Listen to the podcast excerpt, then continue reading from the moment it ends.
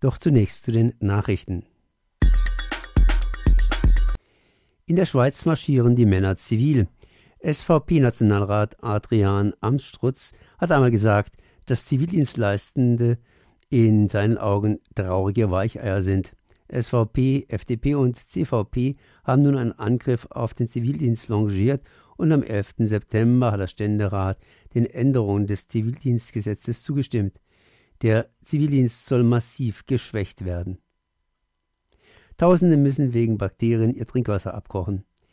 In drei Orten im Landkreis Esslingen und in Biberach müssen die Menschen ihr Trinkwasser wegen Keimen abkochen, nachdem in den Versorgungsnetzen koliforme Keime vor mehreren Tagen entdeckt wurden. Meist sind die Fäkalienkeime harmlos. In einigen Fällen können sie aber bei Menschen Übelkeit, Durchfall und Fieber auslösen. Für Stuttgart 21 wird enteignet. Für die Großbaustelle in Stuttgart werden zahlreiche Grundstücke von Tunneln unterquert. Nicht alle Eigentümer stimmen dem zu oder sind mit der Höhe der Enteignung einverstanden. Sie wird als Dienstbarkeit im Grundbuch eingetragen.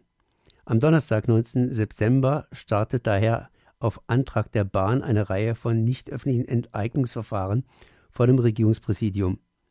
Die Landeswasserversorgung zum Beispiel konnte für die Unterfahrung ihres Gebäudes in der Schützenstraße eine höhere Entschädigung als die von der Bahn angebotene erreichen.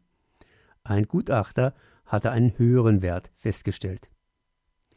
Basel Zoo hat seine Wölfe eingeschläfert.